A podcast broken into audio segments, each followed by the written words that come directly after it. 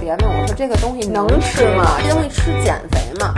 吃屎都不减肥，还是那套。过节你不要强求自己还有热量缺口了，我觉得你把热量盈余控制在一千卡之内就算胜利了。too much.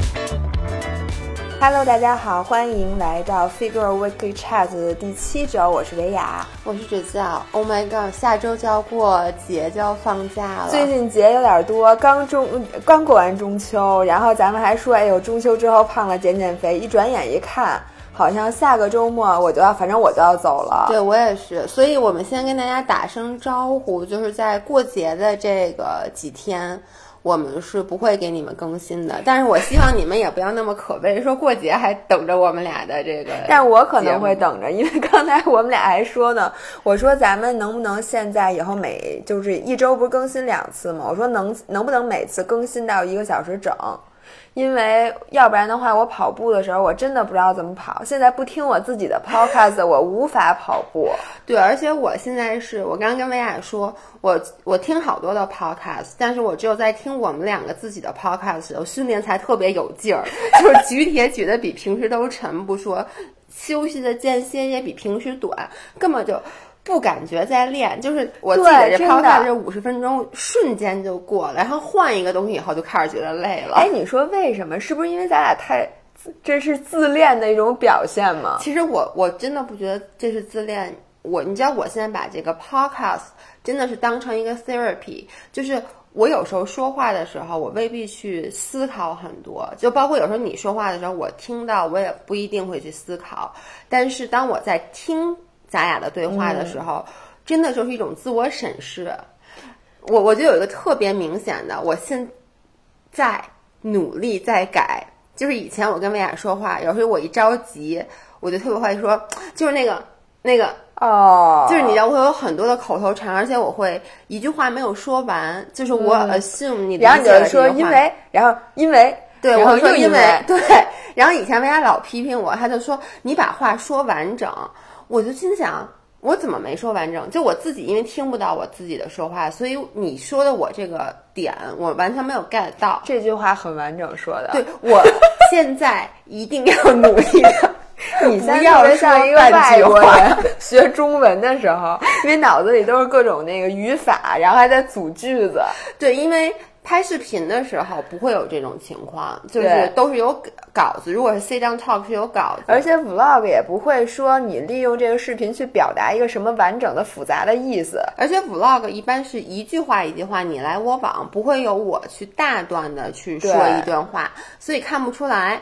然后以前这个毛病很多人跟我提出来过，但是我自己没真的没有感受。嗯我听 podcast 我他妈叫一个着急呀、所以大家如果想知道自己有什么语病的话，你就自己拿一个这个录音笔，把你说的每句话都录下来，然后第二回去听。我觉哎，其实咱们俩如果想增加这个产出，嗯咱俩应该一直带着录音笔，然后咱俩走到哪儿就录到哪儿，就能实现我说的一周录十六个小时了。对，因为刚才我问维亚，维亚说能不能录长一点儿，说因为他每周跑步不够听。我说你现在备战马拉松需要我一周给你录多少？然后他想了想说，可能是十六个小时 左右。吧，我的目标是十六个小时，因为我本来觉得我这个周跑量现在大概五十公里左右，我觉得已经挺多的了。然后我昨天看了那个我推荐给你们的马拉松终极训练指南，发现真正的高手每周都是跑那个 一百六十公里，所以我说跑一百一百六十公里得跑十六个小时。哎，我想知道，像这些你说的马拉松运动员，他们是专业的吗？很多人都不是专业的，像这写这本书的人，他是一个医生，但他是那个最有名的医生跑者，然后他还拿过很多马拉松的冠军，但他不是专业的。OK，因为我看到那天你的这个早上起来跑了是十五公里，然后消耗了是七百多卡的热量，啊对吧？然后下午咱们还又去了健身房，你还又练了上肢，啊又消耗了一百多卡。这让我想到之前我看到了一个 research，就是说对于他这个就是拿亚洲女生做的实验，亚洲的普通女生非专业运动员，她最后的结论是一天的运动消耗基本不可能超过七百卡。嗯，他的结论就是，因为你一直在训练的话，你其实力量一定会递减的。就是你觉得，即使觉得就 diminishing returns，对，因为很多时候我其实觉得，哎，今天特别有劲儿，我就发现我去健身房，哇，这个举硬拉能拉特别大的重量，而且拉完不累。我就想，平时比如说我拉十乘十拉十组，我就想，那今天我要拉十五组，嗯，因为我觉得我今天特别有劲儿。后来你就发现，即使一开始你觉得你的状态特别特别好，每次到了第七组、第八组，你就是会累。你拉到第十组，基本上再往后拉，就会很很难很难。不管你今天状态好与不好，所以就是说，你其实一个正常的非运动员，你每天你觉得你状态再好，你七百卡的运动消耗之后，你的效率会非常非常低。对，你的组可能要撑三个小时才能练完。对，就甚至四个小时、五个小时，所以他们就说，OK，这个一般人不要想说我这一天想通过运动消耗什么对。一千卡，甚至 YouTube 上还有那种，因为我们都知道 YouTube 上有那种吃一万卡的 challenge，、还有一种叫做我想今天 burn a thousand calories challenge，、就发现真的不容易。不容易，对，对。像比如说跑步，虽说你看我那天好像消耗了一千卡很容易，但是首先你不可能每天都跑十五公里，因为你跑十五公里的第二天跑15公里当然不是，你跑十五公里的第二天是要歇的。所以你一周最多你的跑量大概就是像正常人啊，就备战马拉松的期间，可能四十公里到六十公里的这样子。然后我基基本上每公里就是五十五五五十卡吧。哎，那你说跑马拉松那天跑四那十多公里，天对那天肯定消耗大，但你不可能每天都跑马拉松、啊。我特别不能理解，就是那天你会不会越跑人越小，然后消失了？而且我跟你说，跑马拉松那天也不减肥，为什么呢？是因为你要不停的吃能量胶，嗯，就你消耗的那个防止撞墙，所以你要不停的就是从那个大概二十公里开始后面那半马，嗯你基本上就要隔一段时间，然后吃点这个，隔一段时间喝点那个，而且那会儿你是不会计算热量的，说我要掏出手机，因为我看见昨天有人在那个跑步群里，我们有一个神奇的跑步群。如果大家不在这个群里面，欢迎大。当然了，你如果你不跑步，你就别也可以给自己起名儿叫“我不真跑，我就看看你”，呃，我不跑步，我就看看你们谁真跑。某 这个是些人我的这名字，只造在那个跑步打卡群的昵称叫做“我不跑步，我就看看你们谁真跑。因为本来我是不想进那个群的，就是维亚是在他上周的有某一篇文章里面，就是说大家感兴趣、想跟我一起跑步打卡，可以来入这个群。我看到，我根本没搭理他，我就想这件事默默的过去了。他们一帮爱跑步的人去讨论好了，结果他非邀请我，然后我当时跟他回的是 No thank you next。”，但是呢，他还是被我拽进了群。对我后来还是想去看看到底有，因为那个群很大，瞬间就到了一百人。大概我们在那个推送发出十五分钟以后，对，就进不去了。对，就进不去了。所以我说，我倒想看看到底谁真跑，因为我一直都觉得我和薇娅已经是非常自律的人了。难道有呵呵瞬间就有这么多人吗？结果进去以后发现这个群真是一个神奇的群。就昨天我看到有个群里就人人就说，哎呦，那我跑全马的时候能消耗多少卡？还是吃能量胶会不会长胖什么之类的？我就心想到这个节骨眼儿了，你还想着？我觉得我想着怎么才能走到终点。但是我跟你们说，就是。呃，顺着刚才指教的话说，说其实跑马的人，就你训练的时候，你的消耗真的是很大的。就是你到一千卡，其实呃不能说每天都到一千卡吧，但是就是你想每天都六七百卡的消耗是很容易的。但是你这么但想，是你得这种人吃回来。对，而且这种人是不是已经算是半专业运动员了？你不是不是不是就普通人我。我我你算你是一个 运动博主，咱们不一样。我就我看过，不不不，就是大多数只要你跑马，你之前的训练都能达到这个是没问题的。但是呢，我我就说他为什么也不能说光靠这个就就变成 bug 了，就你就可以减肥了呢？第一个是这个跑步的消耗是你越跑越小的。嗯，比如说昨天其实那个同样的那个群里面，嗯，还问，因为我们俩跑的公里数，我们俩昨天都跑了十一公里好像，然后配速也差不多，嗯，但是呢，他消耗了七百多卡我消耗四百多卡，然后他就问我，是不是因为你体重比本身比他基数小？其实好像也没有。就是我们俩的各方面的都差不多，但是呢，我发现他的平均平均心率是一百八还是一百七，Oh my god！那他跑然后我的我的平均心率是一百二十八，因为按理说这种慢这种算是有氧运动，你心率那么高，心脏哪就是受得了最开啊？始的时候，呃，但是有些人他心率就是就是能上去。像我最开始的时候跑步的心率就比现在快啊，当然跑的，但是我跑步心率平均是一百六，但那时候我的消耗就是比现在大。但是第一，我是因为我我怕把我的跟腱弄伤了，我不敢跑那么快了。第二个是因为你跑着跑着就跑步啊，它除了说提高你的心肺能力，就是一个是你输送氧气的能力，一个是你肌肉用利用氧气的能力。第三个提高的很重要的就是你跑步效率。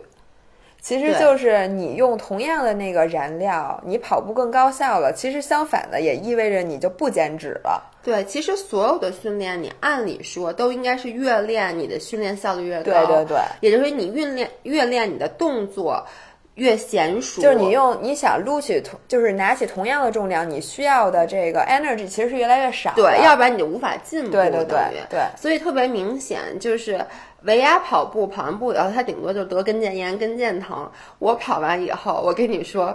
我首先这辈子跑的最远是十公里，但我只跑过一次，然后剩下的最远一次是八公里，但我每次跑步超过五公里，我真的是浑身都疼。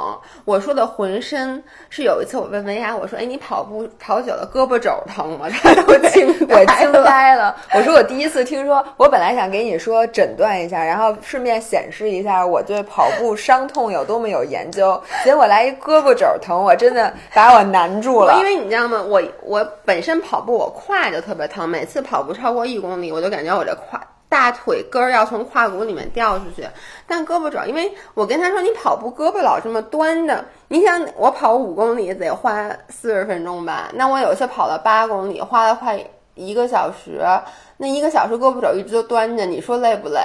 还得前后站着，你胳膊肘不是也不，我平时站着，我胳膊肘是放直的呀，端着那你如果端着站一个小时呢？那我我觉得胳，而且你还要前后摆动，反正而且你这样，我跑完步以后脖子也疼，肩膀也哎，疼，你牙疼吗？眼睛疼吗？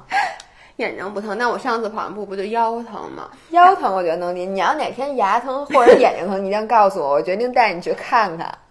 所以就是说我跑步的消耗一特别大同样就会特别大，因为每次我跑步心率一定特别高。我在跑步的时候，那个有氧那个阀门儿就已经到了，我根本就无法说一个字儿，就一个字儿都没法说，因为阀门？那叫通气域。对通气域，阀门儿，我老想想着，哎，我我竟然听懂了。可是，这个 conversation 咱俩好像有过，因为我一直就管，因为那字儿我不太认识，叫通气阀吧？通气域、哦，我都管，我一直管因为那通个字儿气念阀，反正就是，嗯、我跑步特别特别的消耗体力，因为我浑身都在，好，我浑身都在较劲儿。然后比如说维亚就告诉我，像你跑到很好很专业的时候，你其实身体的动作是非常非常少的，因为你要去。节省最大的这个对对对能量，把它用在跑更远的距离。但是我跑，我给我跑步巨丑，特别像一个奔跑的长颈鹿。但是呢，长颈鹿跑的不好看呢，就是我长颈鹿很好看。我跑步有点像鸭子，但是我又比鸭子大很多，就是犀牛。你们想看，如果犀牛用鸭子，跑的也挺好的但。犀牛像鸭子一样跑，因为我跑步外八字儿特别明显，就那脚恨不得向两侧打开一百八十度那种。你不像鸭子，像唐老鸭。所以我每次跑步真的是用尽了浑身力气，然后这样子既锻炼了力量，因为你想我浑身每块肌肉都酸，又锻炼了有氧，真是一举多得。还练了脸，就脸部肌肉非常狰狞，每次都是到最后就是那种。不知道你是在用什么表情，你就你就记得咱俩在烟台跑步，你冲向我的那个瞬间，就我我在那儿等他很久很久很久，我说怎么还没回？一会儿终于回来了，然后他真的当时跑过来的那个面部表情，你都看不出来他到底是高兴啊，还是伤心，还是愤怒，还是怎么着？反正就所有的表情都出在了他的五官上。最痛苦的表情。所以呢，维亚说这周末我们要去上海参加一个活动，他说早上起来要带我去跑步，因为他跟我说，他每次和他的朋友跑步都是一边跑一边聊天儿。嗯，我说简直不可思议，我跑步的时候连气儿都喘不匀，我怎么聊天儿？他说一定要去锻炼。所以对我，我嗯建议他跑慢一点儿，就是就是你用你能聊天的那个速度，咱俩跑步，那可能是配速是十，倒往后走，往后倒。我连有时候走路说话都觉得有点累，所以如果说我能跑步聊天，以后我们俩就跑步那天给你们录一个 podcast。这个视频大家现在你你们还没看到，会在那个星期二、下周三哦，周三周三的时候发出来，所以敬请期待。因为我们俩现在也不知道那天会怎么样。对，OK，那我们进入到今天的主题。我的天呐，咱俩已经说，其实也刚才说的也也也是好的内容。对我们没有不好的内容，啊、对对对，咱俩说话句句都是什么良心，叫什么金科玉律。我的妈呀！么您赶紧说吧。是这样的，因为我们刚刚过了这个月饼节，然后很多人给我们留言，都说：“哎呀，怎么办？吃了好多，你干嘛做那个表情？齁死我了！” 哎呀，喝了一口我的咖啡。说一下，某些人刚才自己做了一杯咖啡，搁了两泵的糖浆，跟我说：“哎呀，还说呢，说我原来只搁一泵，我现在糖浆得搁两泵。”然后刚才因为我特别想喝咖啡，我就喝了一口他的，差点齁死我。哎呦，我特别爱喝很甜，但是这个甜我我不喜欢真糖啊，就是那个代糖和很水的咖啡。Oh my god！听起来有点恶心。简直是最难喝的咖啡。你接着说。OK，所以我们就说，发现中秋节过了以后，很多人都在给我们留言说他吃了很多，有的人就说哎呀长胖了，抱怨两句；有的人就觉得很罪恶。可是紧接下来，不要忘了中秋节只有三天。紧接下来的这个节日，七天的国庆节，七天的国庆，而且我相信大部分人都会休那么一两天假。而且不要忘了。咱们从国庆开始就正式进入了一个 holiday season。嗯，你国庆还没觉得怎么着，你放心，转眼就感恩节了。感恩节之后，转眼就是圣诞。过什么洋节？感恩节，你不得吃点？感恩节都是大家给自己找一个机会。现在这个中国人，就是他其实不是 care 那个哪国节。对，就是追求一个仪式感，因为过节大家都高兴，对，然后就可以吃东西，对，就可以吃一些好吃，嗯、然后去一些有仪式感的餐厅，然后可以找借机口借口约约朋友啊什么的，带家里人出去吃一顿，我觉得这挺好的。嗯，而且我特别喜欢就是秋天的这个，就感恩节我很喜欢，嗯、虽然说它跟我没什么关系，但是我本身秋天是我最喜欢的季节。嗯，然后我觉得就是秋天把家里面放好多南瓜，然后弄得暖暖。的对，然后弄点什么枫叶的装饰，然后家里就是那种橘色系的。对我每到就是秋天的时候，都会把家里的装饰换一下。咱们也好好过感恩节。我觉得好像咱们前年过得挺好，去年我还买了那个桌布。对，去年也是在我们家过，你还拿了桌布什么的。对我，咱俩好像每年感恩节过得都还不错。反正我觉得咱们以后还是尽量多过节，甭管哪过节，只要想起来咱们就过一个。对，这样以后老了，咱俩躺在摇椅上，又多了一件事儿可以回忆。对，所以其实节日就感觉是一个可以在。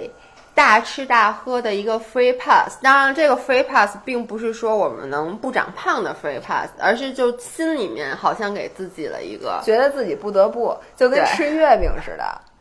就是 所有不该吃月饼的人，在过节，我觉得包括你爸是不是也吃了月饼？对，就这，我爸也是，就糖尿病人都吃了月饼。对，是因为他的心理是说，平时呢我自己买甜点，第一个是因为我糖尿病我没资格，第二个因为花钱买的，我可能还有点心疼。嗯、但是你说这月饼人家送的，如果我不吃的话，他就浪费了扔了，所以就给他们一个非常正义的借口，吃了很多很多很多的甜品。对，其实月饼说实话已经算是甜品里面，我觉得。可能是最难吃的一个东西了。哦、我自己是真的不爱吃月饼，但我也觉得过节需要去象征一下但是我也没少吃。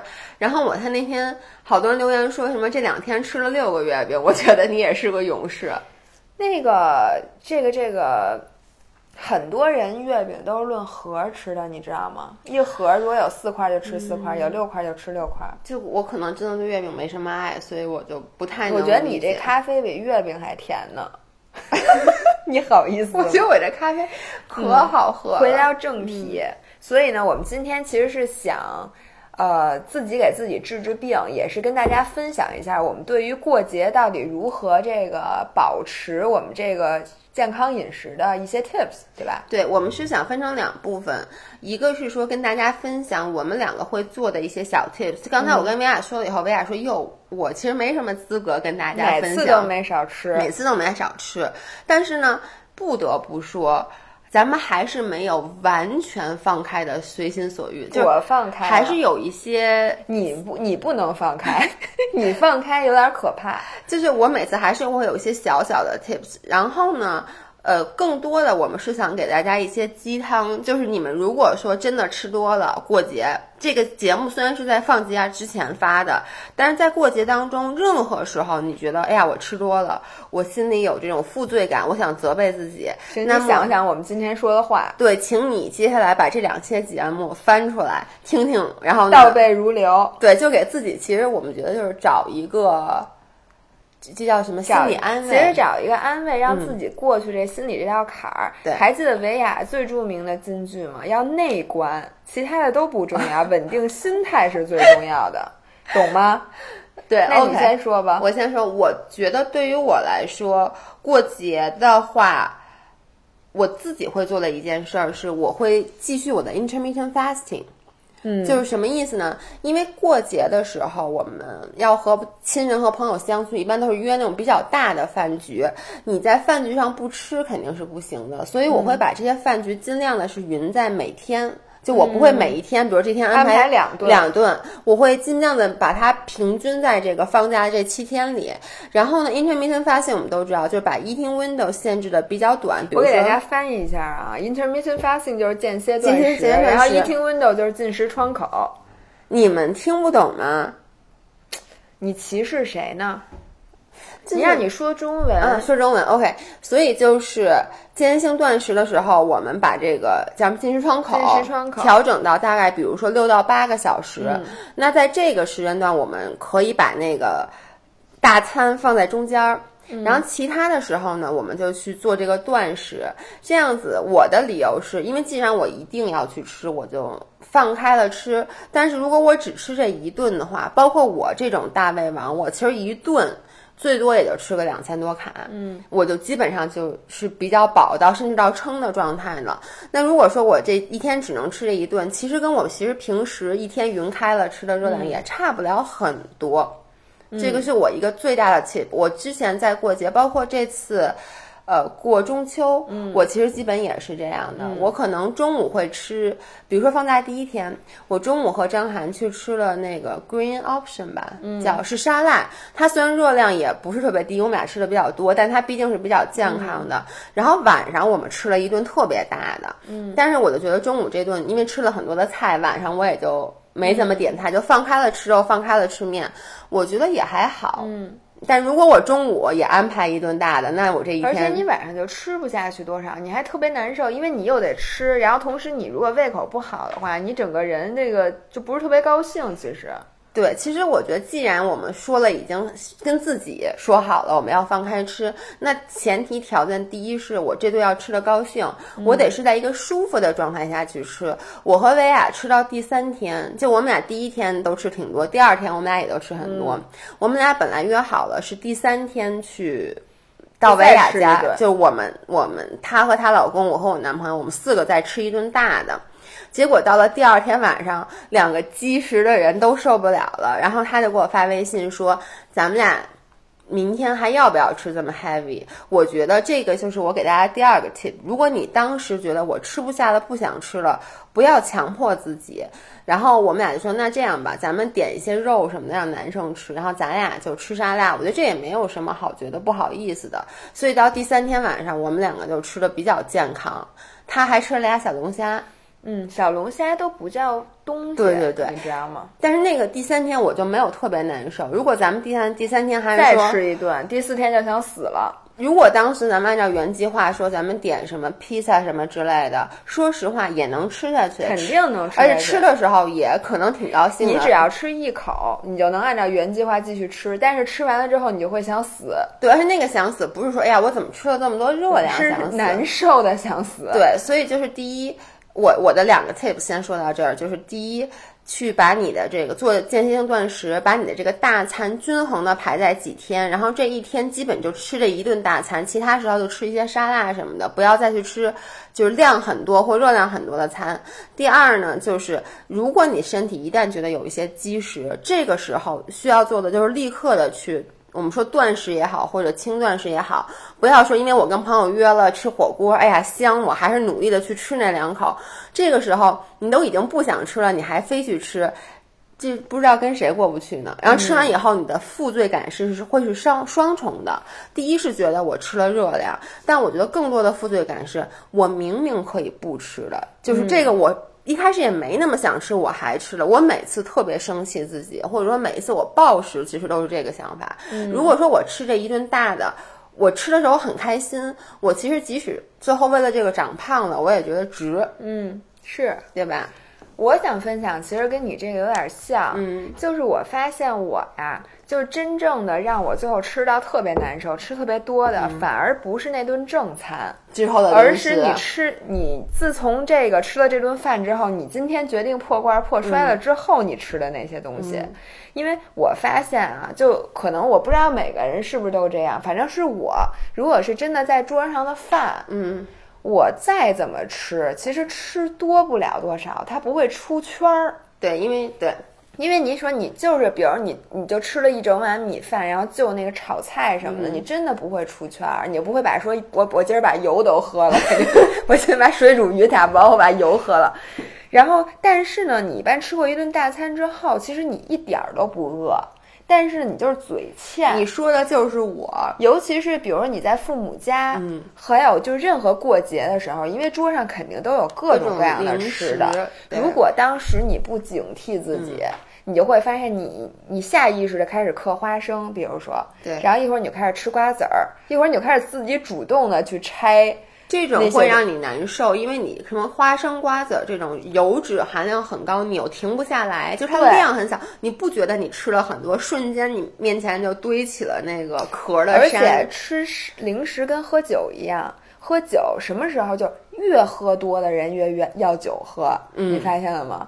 是的，吃零食也是，最开始都是推推搡搡的，对，当你自己开始主动寻找零食的时候，你已经吃多了，对。对吧？嗯，所以我现在过节的时候，我对自己吃饭我不限制，因为你跟父母吃饭或者你什么的吃饭，你你你在饭桌上你就得好好吃饭，而且他们做的那些饭，因为是家里做的，你平时自己吃不着，嗯。所以我都很珍惜，就是我就不不考虑热量，就是做什么我吃什么，但是零食我就不吃了。因为零食，说实话，它没什么可吃的。你在家也是吃这些零食，而且家长家的零食还没你们家零食好吃。其实很多时候你就是为了吃而吃，就是为了追求一种气氛，叫什么社交吃。social eat，social eating。对，而且有时候或者说，如果你说我就吃完，比如吃完饭，我特别想吃甜的，你可以给自己一个水果一个 quota。比如说，我觉得你就是每次咱们吃完饭，你老说我要吃一个冰棍儿。其实大家，我跟你们说，冰棍儿的热量就即使是不高，即使是冰激凌，它热量也没有那么高，因为它毕竟是水，最多三百多卡吧。对，维亚每次就吃一个冰激凌，嗯，那你其实三百多卡。我觉得一般人都是能接受，除非你是一个 frame 非常小、一个非常小个子，一米五几，本身体重很轻的。对我在这里插一句，过节你就不要强求自己还有热量缺口了。我觉得你把热量盈余控制在一千卡之内就算胜利了。就你别想着说我过节这两天我还得减脂，那个基本上是不可能的。对，而且说句实在话，除非你说我节后以后我要立刻结婚，或者我要立刻干嘛，否则的话，能不能过节的时候就结了呀？你非得过节后结婚？否则的话，就是像我们说的，减脂其实是一个长期的生活状态，而不是一个游击战，所以。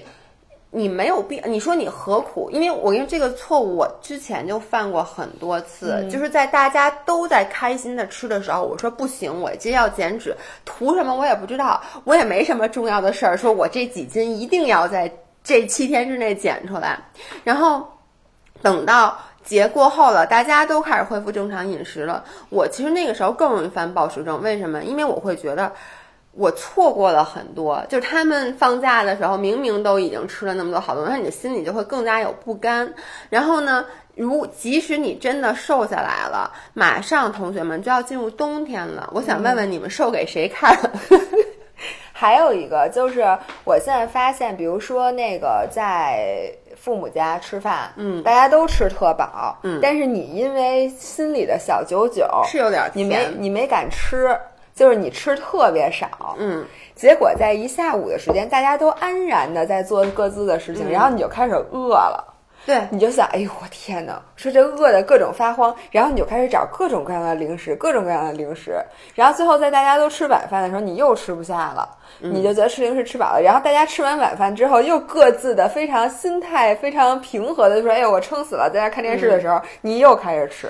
然后结果最后发现你一口好东西都没吃着吧？你还一点不没比别人吃的少。曾经的我，我曾经就是这样一个状态，就是不好好吃饭，然后饿了，饿了以后，因为还是那句话，我们减脂也不能让自己饿，因为没有人能够和饥饿的这个感觉抗争。我们可以和馋去抗争，但你永远不可能和饥饿抗争。而对于基本上我觉得所有人来讲，你其实呃。你在保证不饿的基础上，你都能减脂。只要你把这些零食、乱七八糟那些多余的东西减掉，你每天吃到减脂不等于饿。对你如果是饿，你这个我就这么告诉你，如果你是把自己饿瘦的，你一定会反弹。我这句话就放在，因为你不可能持久的坚持。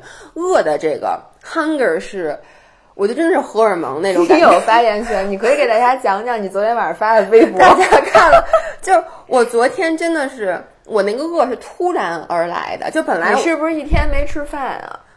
我下午吃糖饼这件事儿你还记得吗？哦，记得记得记得。而且你知道我在你走的时候，我又吃了很多糖饼，就是那个糖饼我最后只剩了一块儿，我全都吃了。那你没少吃啊？其实我没少吃，但是昨天我练力量的时候，我其实练最后我还有四组肩，我练完一组以后那个汗。啊，我懂我懂。你知道是那种突然而来，我当时还想，我说我再练，把剩下那三组练完，结果再举两下，那个嗯饿就让我忍不住了，我就真的是立刻丢下哑铃。我当时就想，你其实有点低血糖。对，那一瞬间有点低血糖。我当时就想，哎，我是应该下楼最近是去吃吃吃乐，但是我又想，我真的我就想吃麻辣烫，我真的是恨不得爬进麻辣烫，就是那种饿，所以。当你这个饥饿感袭来的时候，我觉得几乎是没有人能够战胜这个感觉，说我就还是不吃。所以你想减脂，最基本的成功的因素就是我不饿，对，然后你才能够有理智的去做你接下来的这些一系列的决策。Otherwise，你就是属于一个自己你在饿的时候，你是做不了任何明智的选择的，手都抖了吧？对，所以。就像刚刚维亚说的，在那个比如父母家过节，我以前就是吃饭的时候不好吃，就是那种吃两口菠菜恨不得，结果真的就是下午大家都吃饱了跟那儿睡觉的时候，我吃两口这个，吃两口那个。然后呢，你们知道吃零食其实特别不舒服，而且就像维亚说的，零食有什么好吃的？零食什么时候都能吃着，到最后其实你爸妈包的包子呀都没吃着，哎，最后你也没少吃，因为他给你带回家了，然后你又给吃了。对，所以就。我觉得过节像维亚说的，咱就别在过节这几天想说减脂了。过节这几天我们能做的，只要别暴食就行。对，其实我们这两期节目就是让大家最好不要暴食。对，嗯，就是怎么做到这个？就是你肯定别想在在那个过节那两天还有热量缺口了。如果谁有热量缺口，我先给你点个手动点赞。但我肯定是做不到的，我也做不到，因为我给自己规定了，我七天是可以吃两千五百大卡。如何避免让两千五百卡变成五千大卡？这是我们今天的议题。而且我觉得，像我说的，真的没必要。就是你一年过几次大这种，好多次呢，没有几次。对，国庆、春节、新年，其实也无外乎就这种真的大家都聚在一起的节，然后。在这种时候，你还去减肥，说实话就特别不招人喜欢，你知道吗？特别不懂事儿，见，你知道吗？对，除非你们家就是真的做的东西很有限，一个人只有一块排骨的时候，我觉得你减肥，大家可能觉得你挺懂事儿的。对，就要不然的话，你很扫兴。我就是以前我就很扫兴，但是我自己都没有察觉到。然后现在，你现在可一点都不扫兴，我现在一点都不扫兴。但如果说跟大家一起出去吃饭，然后呢有。就还有一个其他的朋友说：“哎呀，我减肥，我什么今天就吃这个，我就会觉得真没劲，嗯，对吧？”然后这是我第一个 tip，就是说吃饭好好吃，然后呢，吃零食的时候，请你 be mindful，嗯，你自己琢磨清楚，最好给自己设一个 quota，其实就是，就比如说我今天每天只能吃一个零食在餐后，类似这种。我觉得这样也会给你的心理造成压力，因为你一旦吃完这个零食之后，你就觉得你看见满眼都想吃，就你明明其实说实话，让你吃，你要真把饭吃吃特别饱，我的感觉就包括甚至我自己，我把饭吃到特别的饱，特别满足，我之后吃一个零食，其实就已经能挺高兴了。我每次吃好多零食的情况，绝大部分是我这饭没好好吃。哦，但是我觉得呀，第二个 tips 我马上就要送给大家，就是给自己找点事儿干下午，因为很多时候你吃下午吃一肚子零食，就是因为你没事儿干，因为你平时很忙，然后周末呢或者过节，你一下午如果你不给自己安排事儿，你就是坐在家里，对吧？对。然后你跟父母说实话，你能正经的聊天也不超过一个小时，其他的时间你就是坐那儿看看电视，然后等着吃晚饭。那你说你能不吃零食吗？你不吃零食你干什么呀？所以我就建议大家下午要出去一趟，给自己安排点运动。就比如说，我现在如果我知道我第二天的中午会吃很多的话，那我下午如果我可以去健身房，那是最好的。我会给自己下午练，因为练完了之后，你晚上吃饭的时候会很开心，又香，而且你会觉得 you deserve it。对，而且你已经饿了，要不然的话，你我我真的我现在的年龄已经不允许让我中午和晚上连着吃大餐，我根本吃不下去。就算我吃不下去，我也很难受。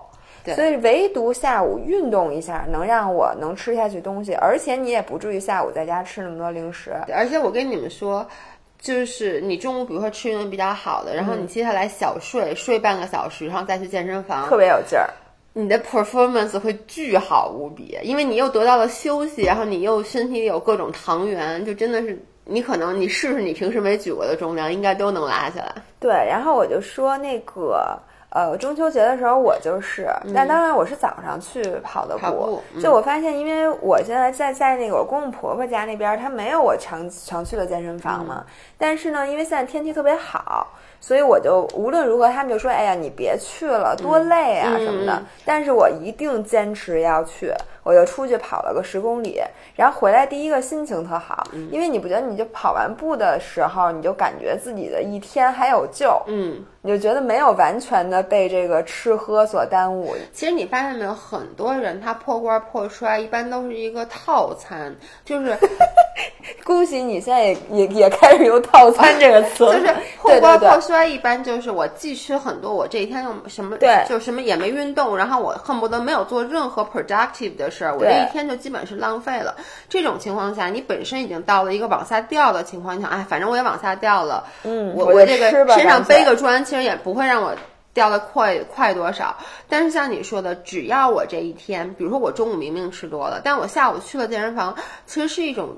有点像那种自我救赎的感觉，就开始进行那个正向循环。对，就你心情会好，而且我觉得那种时候我在晚上，其实我会更容易的去做一些健康的选择。对对，因为你觉得好像，因为一般人为什么都会说。我明天开始减肥，因为总觉得这是一个崭新的一天，一切都还有希望。今天反正已经这样了。其实我觉得去健身房的感觉，就有点像开始了一个崭新的一天，给你了一个新的 fresh start，你就更容易去做一些更加理智的选择。嗯，然后这是我的第二个 tips，我觉得这个 tips 大家应该都知道。但只不过很多人就一犯懒就没去，其实就就是像我刚才说，是套餐。就是我我经常本来已经想好了今天要去健身房，但就是因为我觉得中午已经吃多了，哎，那今天反正吃也吃多了，干脆下午好好在家休息休息，啥都别看，看看美剧吧。就是这种状态。我觉得有那么一次没关系。比如说给大家分享一个经历，就是我不是上周录七 day 吗？我就吃特多，我昨天已经把 cheat day 粗剪完了。我一边剪一边心想：我操，真他妈能吃这个人！我看 cheat day 的我都不觉得是我，我跟你们说。然后我其实下午就是中午吃完饭，就下午很晚四五点的时候回到家，然后当时我和我男朋友说：咱俩去趟健身房。然后知道那天对，然后晚上回来继续的再接着吃。结果呢？到家以后就困了，困了就睡，睡了就懒。然后他说：“哎呀，算了吧。”说反正今天都吃这么多了，我当时说的是吃这么多在训练就对胃不。其实我又不是去跑步，也不是去蹦床。然后呢，我们 up 那天就没有去健身房，然后晚上继续录的。当然了，这种情况一次是我觉得可以可以的。别说一次了，我觉得次次也都是可以的。但是呢，就是我更不能好的连选择是对去健身房，因为之前我其实有过，也拍过很多次 cheat day，而且其实我每周都有 cheat day 嘛。但是如果我这个 cheat day 中间去了健身房，坦白讲，那天我整个状态的确会更好，这是实话。心情也会更好对，好。实话。嗯嗯，我现在就觉得，呃，怎么说呢？如果你今天在犹豫去不去健身房，然后你有一种预感，就是我如果没有去健身房，那我接下来这半天会很不高兴的时候，你最好还是去。对，嗯，很多人说，我就不知道你们俩是怎么能每天去健身房的。我发现我一开始去健身房是有这么一个想法。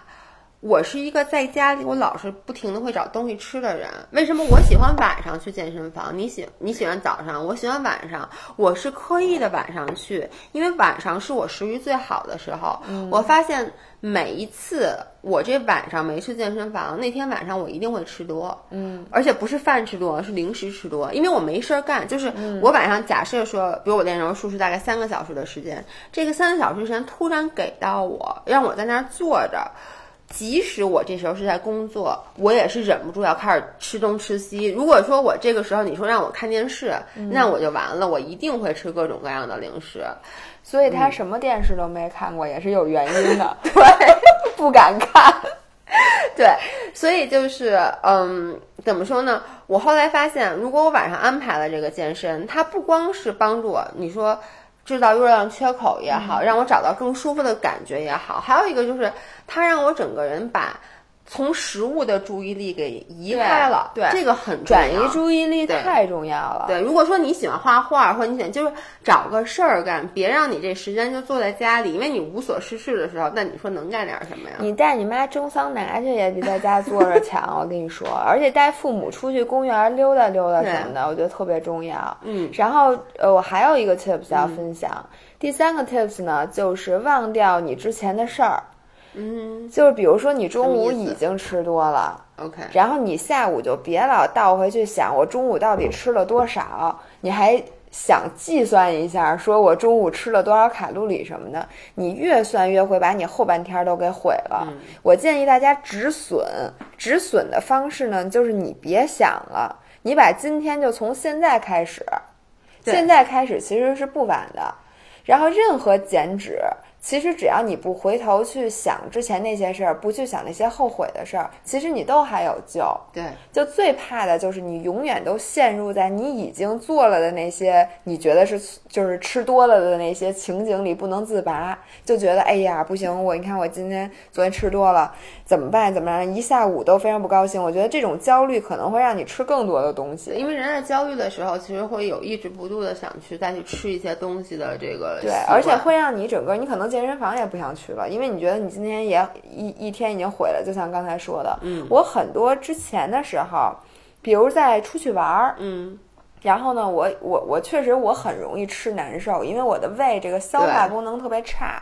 然后有时候呢，我吃难受的时候呢，我就去想我到底吃什么呢？我这么难受，就想起来今天早上你说那个自助早餐有什么可吃的？然后我还吃了那个什么什么，但是自助早餐特别容易吃多，对因为你这个都就随对随便拿，然后你又平时自己不会做这种早餐，然后你就吃多了。然后中午你说你在那个法国大街上，你看见卖那个什么 croissant，卖蝴蝶酥，你能不买一块儿吗？你买一块儿你就最后吃了，然后你就自己一件一件想起来，然后心里想，卧槽，我现在吃多少卡了？那要不我算算吧。然后一算完了之后，完了。然后你今天就无论如何你玩儿也玩不好，然后你再看见什么，你明明在你说在巴黎，你再看见一样新鲜的东西，你不吃，你什么时候吃？就是，但是你这一天就陷入到了一种不可自拔的情绪当中。所以我现在发现，就如果我已经吃多了，我已经很难受了，那我就忘掉之前，就我根本不去想我刚才吃了多少卡，吃了多少东西是什么让我难受，我只想。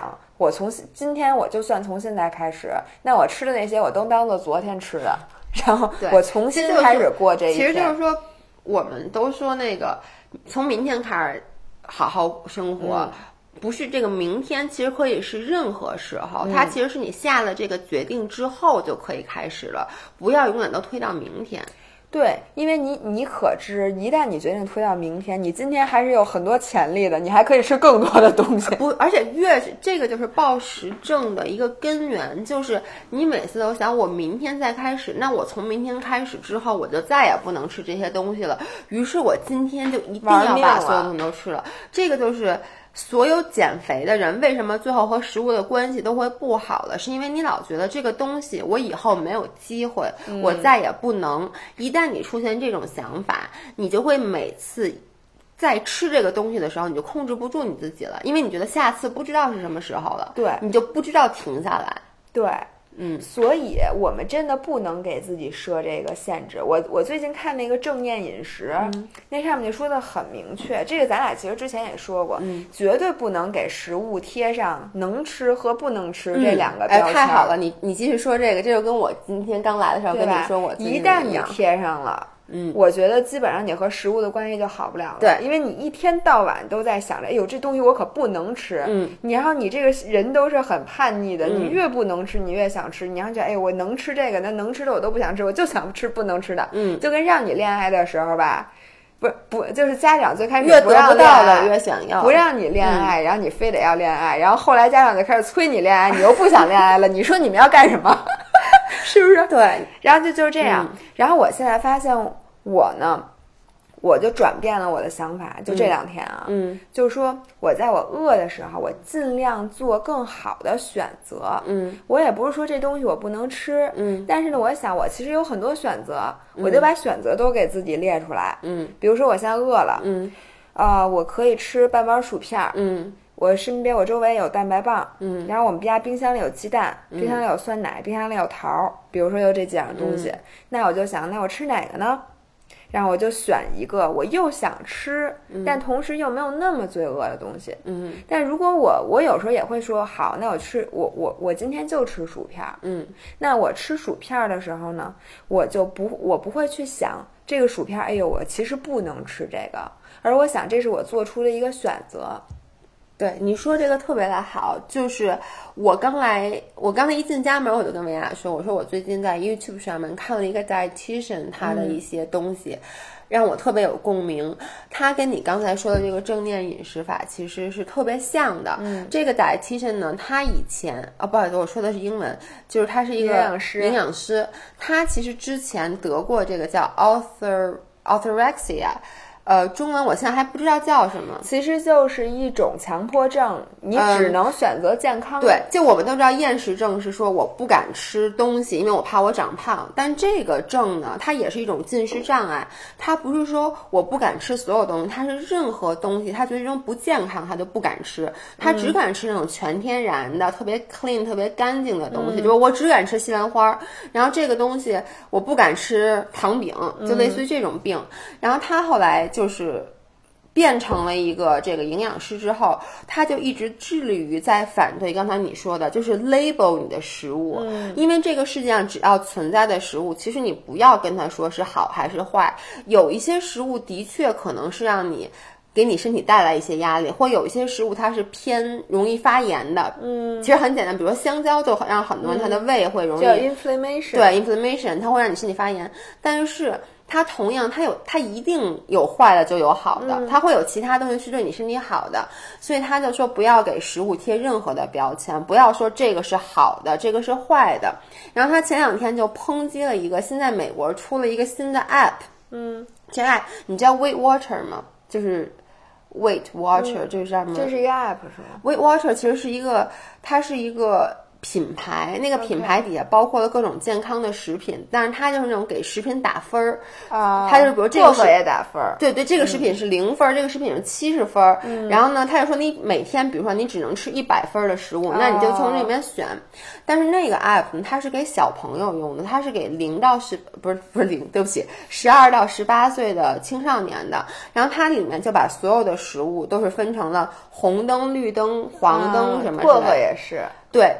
呃，这个大家其实包括我自己现在也是，就说这个是非常不对的，因为大，因为他说，尤其是年轻人，他的这个还没有形成一个非常非常简单，对他没有容易受到他影响。说的特别对，嗯他没有形成一个正确的世界观，他又很容易受到影响，他可能会因为你这个 app 这辈子就和食物的关系就毁了，而且他一看这东西红灯，他可能这辈子都不敢吃。对他不懂为什么这个东西说它是红灯，它红灯呢，可能是因为它这个东西，呃，营养比较少，热量比较高，他就给它上了红灯。但这种东西并不是你不能吃，因为大部分人我们都不缺营养。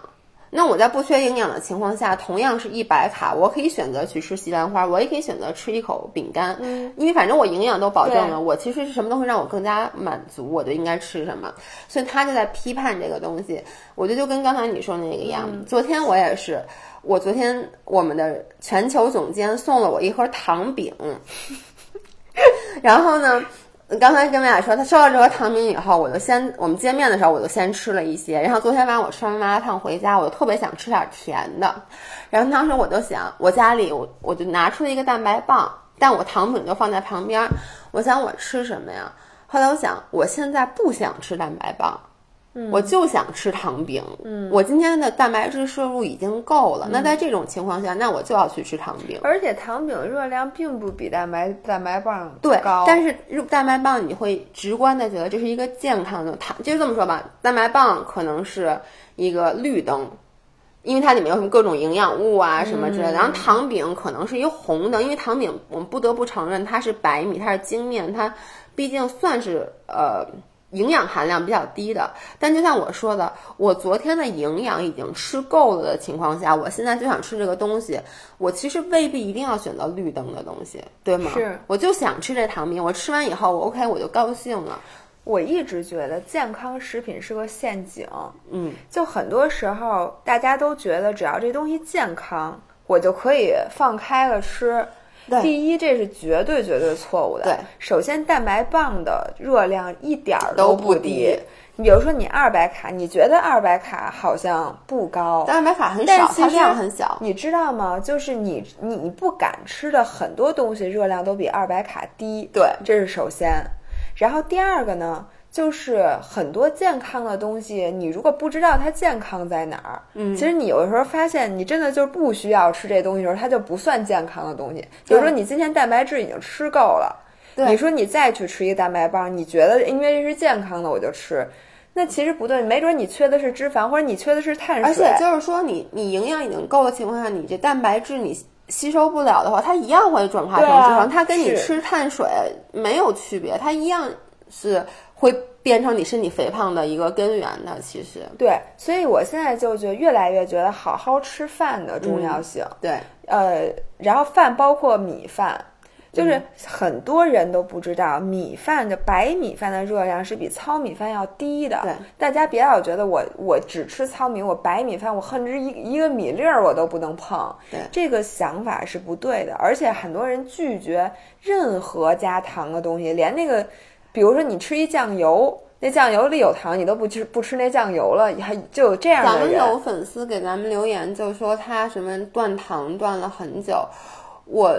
我觉得是这样，如果说你能一辈子都这么活，我们不可否认啊，就是现在我们的这个饮食结构中，你如果把白砂糖完全撇去，你你是不需要这个白砂糖的，嗯，但是就是你能不能坚持，而且我觉得这有点太矫情了，这个。就是如果说我觉得如果这他能习惯，他能一直这么吃，我觉得没有问题，那你就这么吃下去。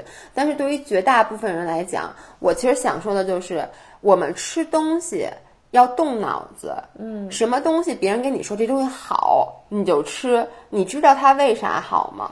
对，就我我特别，我真的有时候我会没有耐心。你们也知道我脾气不好，我最烦的就是别人问我说这个东西能吃吃吗这东西吃这东西吃减肥吗？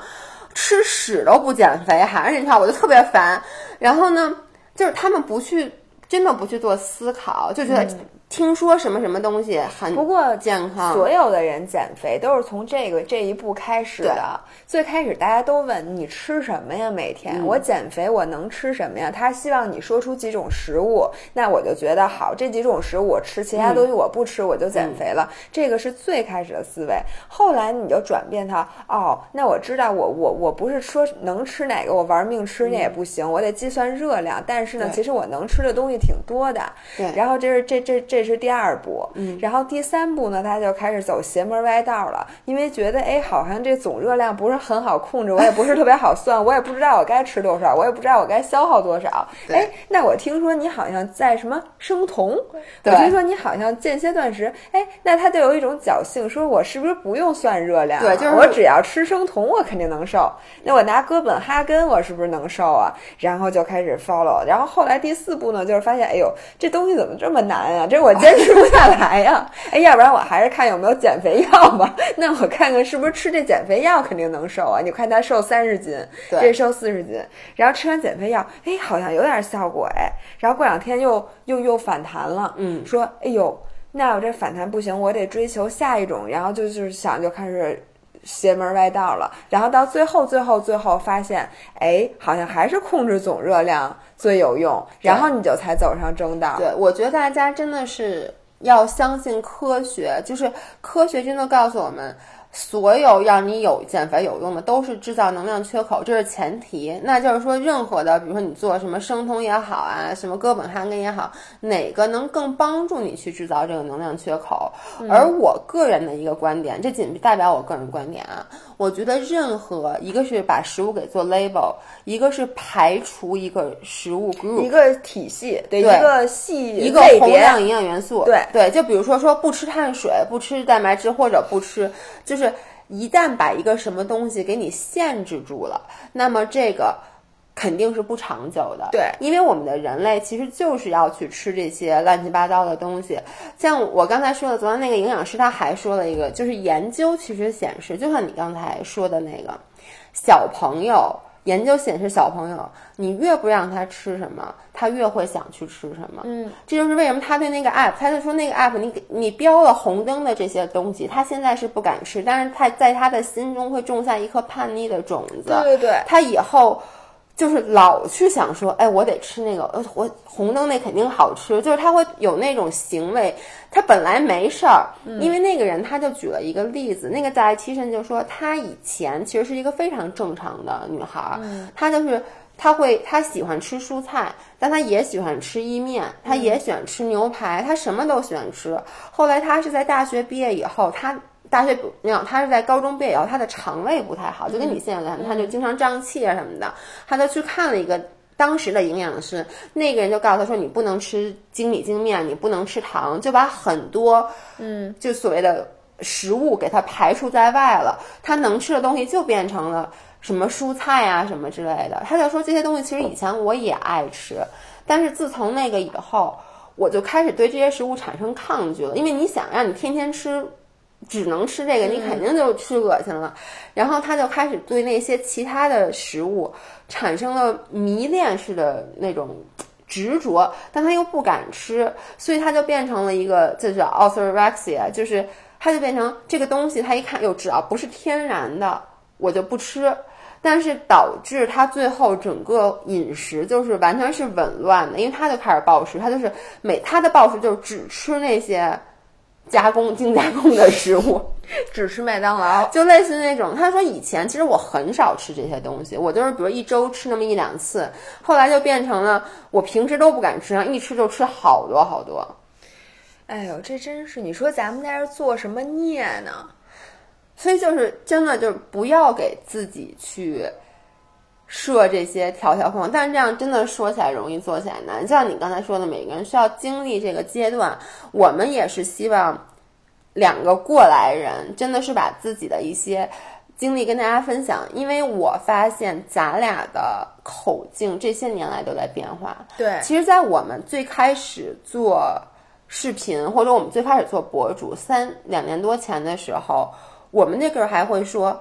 啊，你不能过度节食，是因为这样子你身体会进入叫所谓的饥饿模式 Starvation mode，（starvation mode），、然后说我们要 clean eating 等等等等。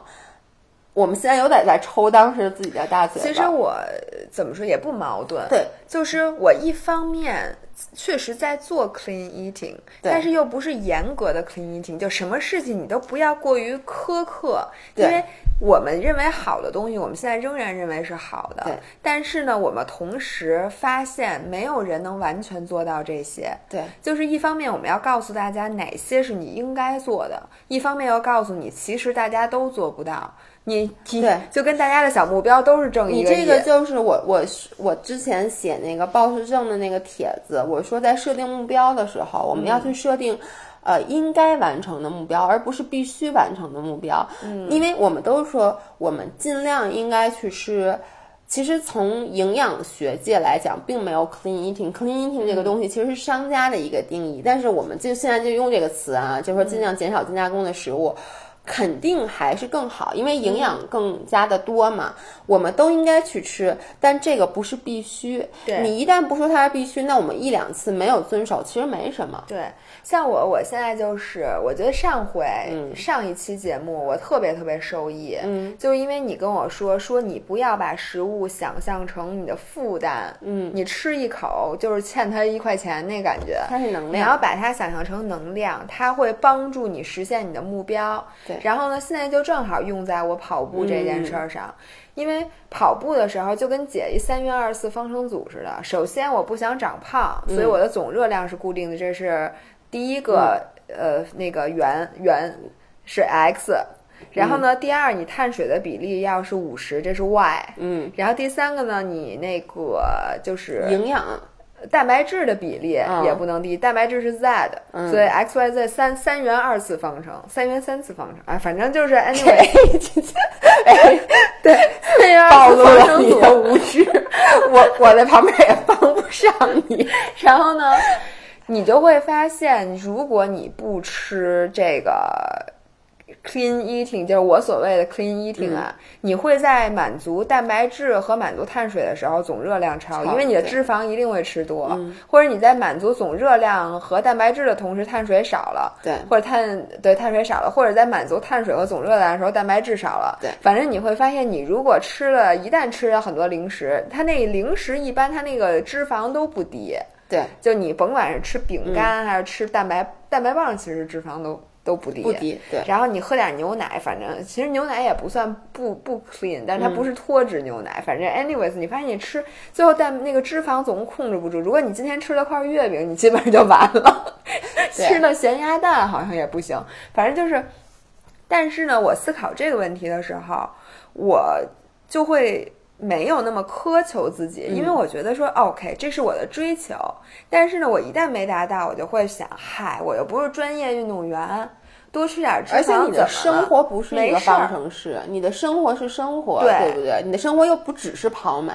对，而且我就觉得，因为我目标设的比较高，嗯我说我每天要五百卡的热量缺口，但其实我每天吃超一点，我想着其实我也没吃超，我只是热量缺口小了，我大大不了不减肥，那我还是 maintenance 嘛，嗯我最最多我多吃五百卡，我还是 maintenance 呢，嗯对吧？所以你这么一想吧，你心态就非常放松。嗯，然后我我就最近的，说实话，心情都比较好。我最近心情也特别好，就即使我最近就体重可能算是我比较高的时候，但是我觉得真的就是心态的问题，你怎么去看这件事儿？我我觉得我最近自从做了 podcast，心态越来越好了。哎，我觉得我太感，我真的很感激这件事儿，是因为一很多东西，你自己心里想，嗯，你未必能想得很透彻，嗯，然后呢，我即使跟你说，都未必是很透彻，但是我说出来以后，我再返回来去听，就真的觉得特别特别透彻了。现在这个录了一个小时了，我们是不是可以停，然后我们再开始新的一集？嗯 OK，那我其实最后我想说一点，我刚才薇娅在说的时候，我一直在脑子里转，就是因为我妈现在已经六十多岁了，嗯，然后过节的时候，我问我妈，我说你想吃什么，我带你去吃。我妈说什么都不想吃。我妈说到了她这个年龄，年轻的时候再爱吃的东西，现在都没有兴趣了，因为你随着人老了，你的胃口就会变得越来越不好。我我妈说，你一定现在想吃什么，你就好好吃。我们家长天天跟我说这话。我妈说，因为你知道，当你发现你对什么东西、所有食物都无欲无求的时候，其实是一件很可悲的事儿。对，我特别同意这一点，因为我从小就很有食欲，但是我有过那么一两次胃不好，然后我就暂时短暂性的不太想吃东西。那个时候才难受呢，你想起什么都有点，哎呦，真不想吃。我觉得那时候我整个生活都是灰色的，因为你没有一个盼头。现在我每次吃一个东西，不管热量太高，比如说昨天我那个我们的全球总监给我的那个糖饼，我吃完以后特别特别开心。我昨天举铁又特别特别有劲儿，我就是在举铁的时候，我就想，我今天吃了这么多糖饼，我是不是多上一点重量？它就是把它想象成了一个你的能源在利用。而且很多时候，现在我们运动的时候，脑子里都有一个盼头，就是说，哎呀，我今天消耗这个，一会儿我可以去吃一个什么什么什么东西。对，或者我其实就是奖励我自对己。，所以这是一个很好的奖励。如果你但一旦你发现你没有想吃的了，我觉得这个人生真的太灰暗。就跟你发现你就是没有想要、没有想买的东西了，你对什么买的东西也都不想要了，你也就没有挣钱的动力了。呃对你没有进步了。对，我觉得那个真的太可悲了，因为除了就是买东西，还有吃饭以外，我觉得这是现在我们人生的对，其实对于我来说，吃是最大的乐趣。嗯，而且它是对自己的一个很很大的奖励。因为坦白，我跟你们说，什么买什么衣服啊、包啊，只有吃进来的才真正是你自自己的。这绝对是你的命，你说的话，真的就是我觉得这真的我吃到嘴里了，那个幸福感是我背一个包，因为我背一个包它还挺沉的，那是给你们看的，要不然我出门都不用回请你背包。把你的包吃了，我想看。OK，那我们这一期的视频，呃，这期的音频就先到这里，然后我们周三见。对，我们周三会继续讨论，因为我们刚才说的都是，如果你这个节假日是在家过，你应该怎么去？有一些小 tips。我们其实关于，因为我们俩每次都出去玩儿，嗯，那关于出去旅游，我们怎么能够去尽量的控制一下热量？我们也有一些自己的小 tips 想跟大家分享。那我们周三再见，周三见，拜拜拜